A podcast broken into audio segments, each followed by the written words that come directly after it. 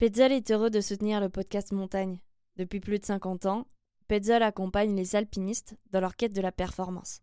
Esprit pionnier, passion, recherche de l'excellence, autant de valeurs qui se retrouvent au cœur du développement des produits Petzl, pour se concentrer sur l'essentiel, la montagne.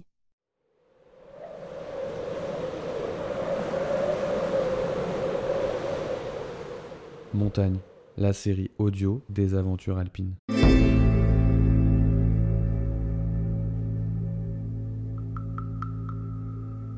Podcast proposé par Montagne Magazine.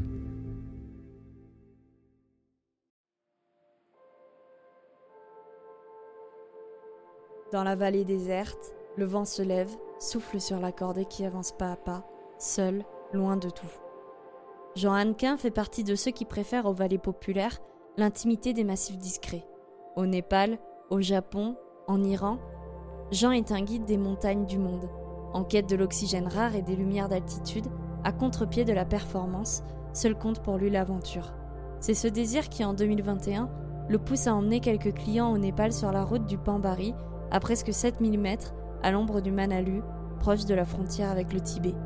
Un sommet quasi secret qui le hante depuis son échec en 2016. Son esthétisme et sa ligne de ski en font une montagne de choix.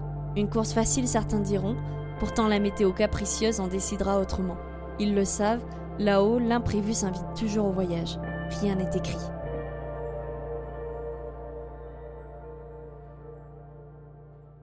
Je m'appelle Jean Hannequin, euh, je suis guide de haute montagne. Je peux surtout me caractériser comme guide des montagnes du monde, parce que depuis 30 ans, je tourne autour de la Terre à découvrir le monde euh, euh, sur le plan montagne essentiellement, et surtout mon envie d'aller euh, découvrir le monde. Alors c'est vrai que ça s'est fait par plusieurs phases. Il y a eu surtout une phase très passionnée sur la haute altitude dans les années 90-2000.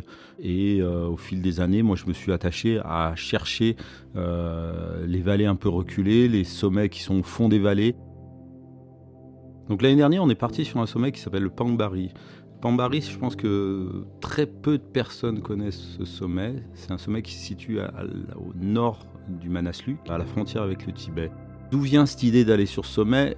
Euh, en fait, moi j'ai fait 22 expéditions de plus de 7000 mètres, que ce soit en Inde, au Pakistan, au Népal. Euh, ça a été un peu vraiment ma passion d'aller euh, sur, ces, sur ces sommets. Et au fil des années, ce qui m'a attiré, c'est ces sommets qui sont méconnus, ces sommets où on va se retrouver seul au camp de base. Une expédition pour moi, c'est pas forcément que gravir, c'est aussi plonger dans une ambiance, une, des émotions qu'on vit euh, et, c'est aussi peut-être s'éloigner de, ce monde dans lequel on vit. On se retrouve vite euh, dans des refuges bondés, dans des remontées mécaniques saturées et autres. Et le monde de l'expédition, c'est justement s'échapper de ça et d'aller un peu plus loin. Et puis il y a aussi une chose qui m'attirait, c'est euh, que je ne peux pas négliger dans, dans, le regard que j'ai sur le choix de la montagne. C'est un peu c'est aussi les peuples qui vivent au cœur de ces montagnes marcher, euh, gravir, pousser sur les pieds, euh, que ce soit dans les Alpes ou à l'autre bout de la Terre, bah, parfois c'est un peu la même chose. Quoi. Ce qui donne du sens et du relief, c'est euh, cet engagement, c'est cet éloignement. Et puis c'est aussi les gens, soit avec qui on va travailler sur place, soit avec qui on va partager ces moments là-bas, et d'essayer de, comprendre qui sont ces gens qui vivent au fond de ces vallées.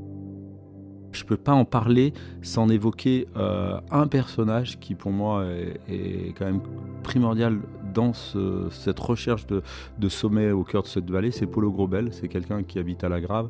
Euh, c'est un quelqu'un de passionné d'Himalaya. C'est surtout quelqu'un passionné de découverte aussi. C'est lui qui est remonté euh, redécouvrir cette vallée euh, et en particulier ce sommet.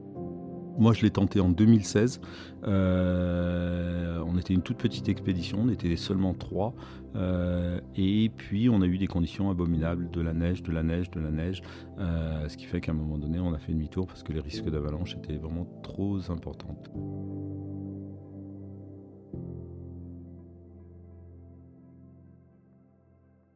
C'est une montagne qui fait 6983 mètres. Le camp de base, il se situe à 4600 euh, mètres à peu près, entre 4003 et 4006, parce qu'il y a deux camps de base, on en parlera tout à l'heure. C'est un sommet qui a été gravi, qui a été gravi par des Japonais en 1976. Ils ne sont pas passés par le même itinéraire que nous. Ils sont passés par un glacier qui est un peu plus à gauche, qui à l'heure actuelle n'est plus fréquentable du tout parce que c'est devenu ce qu'on pourrait caractériser d'un ice fall avec un clin d'œil à, l'Everest. C'est un glacier très fracturé et des crevasses presque infranchissables. Je suis guide de haute montagne et, c'est vrai que ces 30 dernières années, je me suis attaché à monter des expéditions pour y emmener des gens. Euh, c'était vraiment euh, une de mes passions euh, de guider à ces hautes altitudes et d'emmener des gens qui n'ont pas forcément l'habitude de, ces altitudes ni d'une expédition avec toutes les contraintes, dormir, manger et, porter des gros sacs. Quoi. Au fil de mon parcours en expédition, ça fait quelques années que j'ai décidé que je ne veux plus être tout seul comme guide essentiellement parce que je crois beaucoup au regard croisé. Et quand j'ai voulu remonter cette expédition euh, en 2021, euh, je l'ai proposé à Jean-Sébastien Knotzer, qui est un professeur de l'école des guides de l'ENSA à Chamonix, avec qui euh, je travaille puisque je suis aussi professeur à l'école des guides. Donc on a monté cette expédition avec l'idée d'avoir chacun 5 clients. 5 clients, c'est un chiffre qui est, qui est important parce qu'en fait, on s'aperçoit qu'en altitude, l'organisation des camps on, est dans des tentes de 3 personnes, donc ça veut dire que si un guide a 5 clients, c'est deux tentes de 3, et donc ça fonctionne très bien en termes de portage de poids, en termes de gestion de nourriture, de gaz, et ainsi de suite, et même en termes de cordées, deux cordées de 3 en Himalaya, c'est ce qui fonctionne presque le mieux. Il s'est avéré que 6 mois avant le départ, tout était commençait à être bien calé, organisé, euh, et Jancé m'a demandé si son fils, Tristan, jeune guide, euh, pouvait se joindre à l'expédition. Ça a été une partie de doute pour moi parce que un trinôme euh, commence à être compliqué à gérer en termes de discussion, en termes de prise de décision. Et puis il y a l'autre chose qui, basculait en faveur que Tristan vienne, c'est aussi, bah, je trouvais ça beau qu'un père et son fils, tous les deux guides, puissent vivre une expérience d'édition ensemble.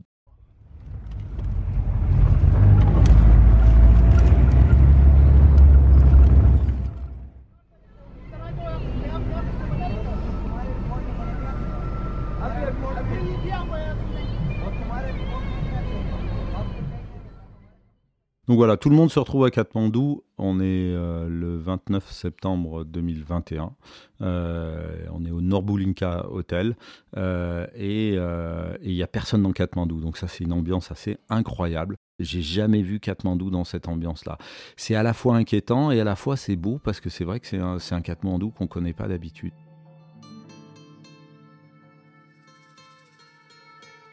Et le lendemain, on prend les 4x4, on prend la route pour Pokhara, donc la deuxième ville de Katmandou. Euh, c'est pas, il y a à peu près 200 km, mais avant euh, Pokhara. La route tourne sur la droite, on rejoint un autre village qui s'appelle Béchichahar et puis euh, Boulboulé. Et où on va changer de 4x4, on, va prendre des 4x4 plus puissants. Et on va monter jusqu'à Darapani. C'est un petit village qui est euh, sur le tour des Annapurna, à la confluence entre la vallée qui monte sur le Manaslu et la vallée qui monte sur Manang, qui est le tour des Annapurna.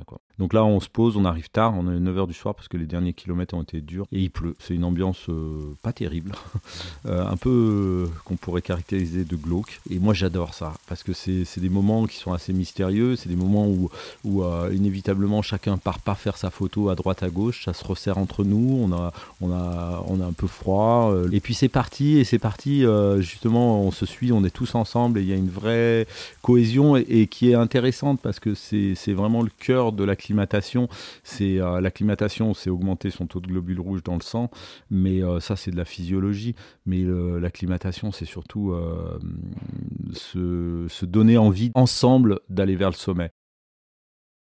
On va monter jusqu'à Bimtang, qui est un joli endroit, qui est hum, le plus grand, le premier alpage avant de passer dans le monde minéral de, l'Himalaya. C'est les, dernières prairies et c'est une cuvette qui est au pied du Pambari, euh, du, de notre sommet, euh, mais sur le versant sud. Euh, donc le versant sud, c'est des piliers qui, sont, qui font presque 2000 mètres de haut, qui sont raides, et on est face à ces piliers, dans ces prairies, et c'est un très beau lieu pour s'acclimater. Là, on va rester deux jours et demi à se poser, à faire des allers-retours pour, pour se préparer, parce que les jours d'après, on va passer un col à 5400 mètres On est dans la phase d'acclimatation et c'est vraiment une phase qu'il faut, qu'il faut, qu'il faut bichonner, qu'il faut euh, être au millimètre près, être attentif. Euh, quelqu'un qui accélère un peu trop, qui boit pas assez, qui mange pas, qui dort mal, euh, il faut être vraiment attentif et c'est notre rôle de guide. c'est, notre rôle autant de vérifier le physique, mais aussi la motivation, le mental, se dire pourquoi quelqu'un il s'isole, il, il, il, reste dans son coin, il parle pas, ou quelqu'un au contraire qui prend trop de place dans le groupe, qui est euh, qui, envahit tout le monde. Et, euh, notre rôle de, guide, c'est d'être attentif à tout ça.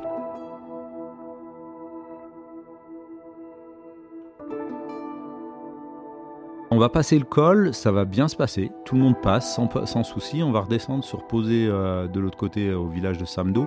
On arrive au camp de base. Le camp de base, il est à 4600 mètres d'altitude.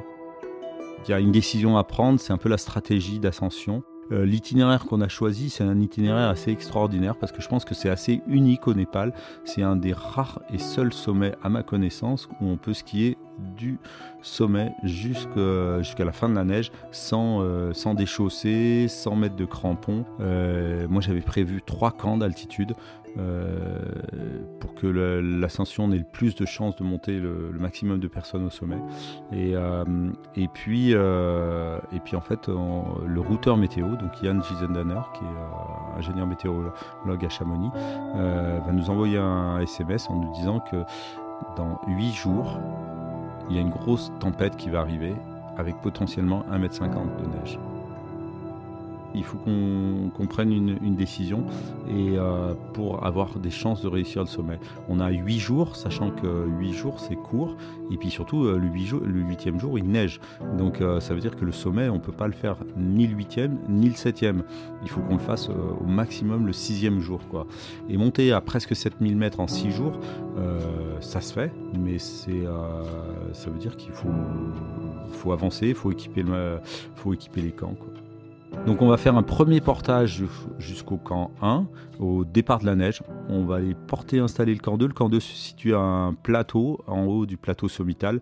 On va, rester là-haut et on va euh, faire des petits, des petits allers-retours pour finir de s'acclimater et, euh, et puis se dire voilà on fera le maximum pour aller vers le sommet.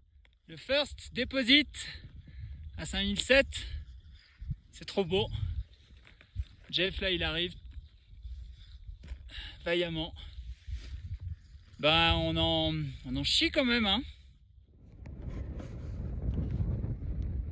Camp 3, enfin non, camp d'altitude, et pas me barrer là-bas. Voilà, on est bien défoncé. On va faire une mauvaise nuit là-dedans. Malheureusement, c'est clair que hum, on aurait eu 2-3 jours de plus. Je pense que beaucoup, beaucoup de personnes du groupe seraient montées. Là, le, le, temps, euh, le temps est très court. Euh, il y a des personnes qui ne sont pas assez acclimatées et qui sont obligées de, redescendre. Donc, euh, au dernier camp, on, se retrouve à 10 personnes quand même. et on va partir à 10. non, dès le lendemain, il y en a deux qui vont redescendre parce qu'ils ont passé une mauvaise nuit. Et on va partir, le reste du groupe va partir vers le sommet.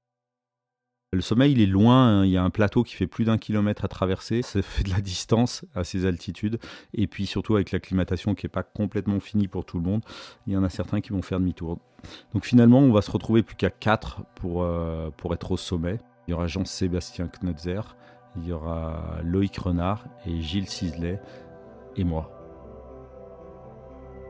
C'est une journée assez magique parce que on sait qu'il va faire mauvais derrière et à la fois il fait grand beau, il n'y a pas un nuage au ciel et il n'y a pas de vent. Et euh, c'est des moments euh, où le temps s'arrête quand on arrive là-haut. Euh, ça fait des heures et des heures qu'on évolue sur les pentes sud-sud-est. et puis d'un coup, on, bascule sur, cette vue, sur cette face qui est très très très raide sur l'autre côté, celle qu'on voyait depuis Bimtang quand on est monté pendant le trekking. donc il y a l'impression d'arriver sur une arête et puis boum, tout plonge derrière. Et puis il y, a, surtout ce paysage qui est en face de nous. Euh, on est sur la frontière du Tibet et, notre regard il va de, depuis les Dolagiri jusqu'au. On aperçoit au loin euh, le Shishapangma, le Choyu. Euh, donc ça c'est les hauts sommets qui dépassent de tout. Et puis après des, myriades, des myriades de, sommets, le Tilicho, tous les Annapurna, l'Annapurna 4, l'Annapurna 3. On est tous les quatre là-haut. Moi, j'ai particulièrement énormément aimé ce moment-là.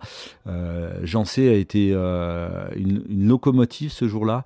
Il est parti en mode euh, je tracte, donc pas encordé, mais en mode j'avance. Et le fait d'être devant, ça, donne de l'aspiration pour les, pour les autres. Et je pense que Loïc et Gilles, le fait de voir quelqu'un qui est toujours devant, ça, a vraiment ça a fonctionné. C'était vraiment un mode locomotive.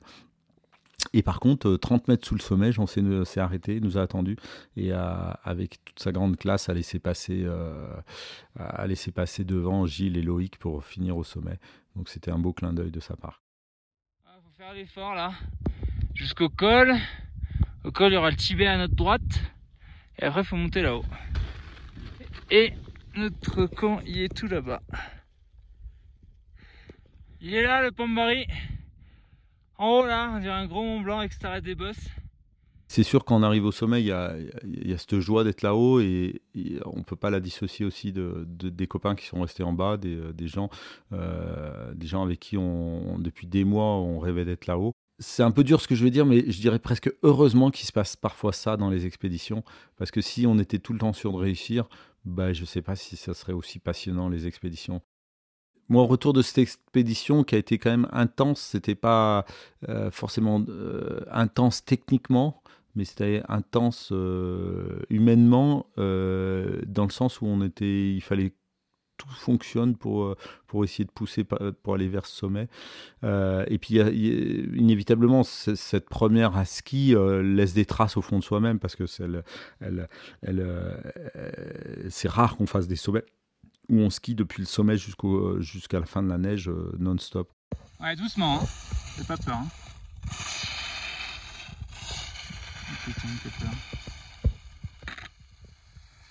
Super. Profites-en.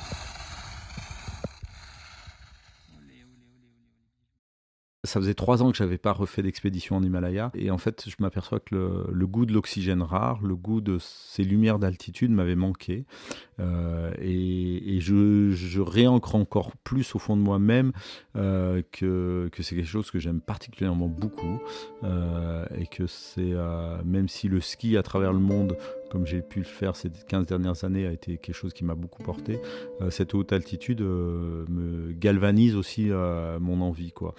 Et elle me galvanise mon envie, pas forcément sur le chiffre, mais sur le goût d'aller continuer à découvrir le monde de ces hautes vallées, ces hautes explorations replonger dans cet état d'esprit d'aller euh, naviguer dans ces vallées euh, peu ou pas connues, essayer de comprendre aussi comment elles évoluent euh, géomorphologiquement avec, avec l'évolution des montagnes à l'heure actuelle, bah, c'est quelque chose qui va me porter ces prochaines années pour aller continuer à découvrir le monde. Il y a aussi certains pays qui se sont fermés, qui se sont réouverts et qui, qui laissent place à, à des lieux, à aller soit redécouvrir, soit découvrir, mais des lieux où, l'industrie euh, des expéditions n'est pas encore venue.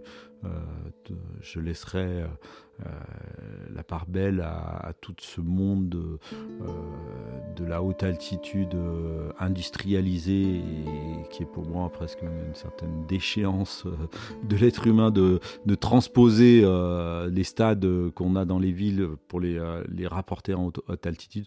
Je les laisserai à ces personnes-là pour continuer à aller découvrir ces hautes vallées un peu perdues ou à redécouvrir.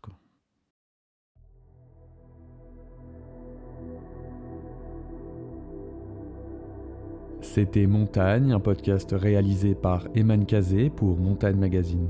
Retrouvez le meilleur de la montagne sur Montagne Magazine ou bien sur notre site internet montagne-magazine.com et sur notre application App Store et Google Play. Petzl est heureux de soutenir le podcast Montagne. Depuis plus de 50 ans, Petzl accompagne les alpinistes dans leur quête de la performance. Esprit pionnier, passion, recherche de l'excellence, autant de valeurs qui se retrouvent au cœur du développement des produits Petzl, pour se concentrer sur l'essentiel, la montagne.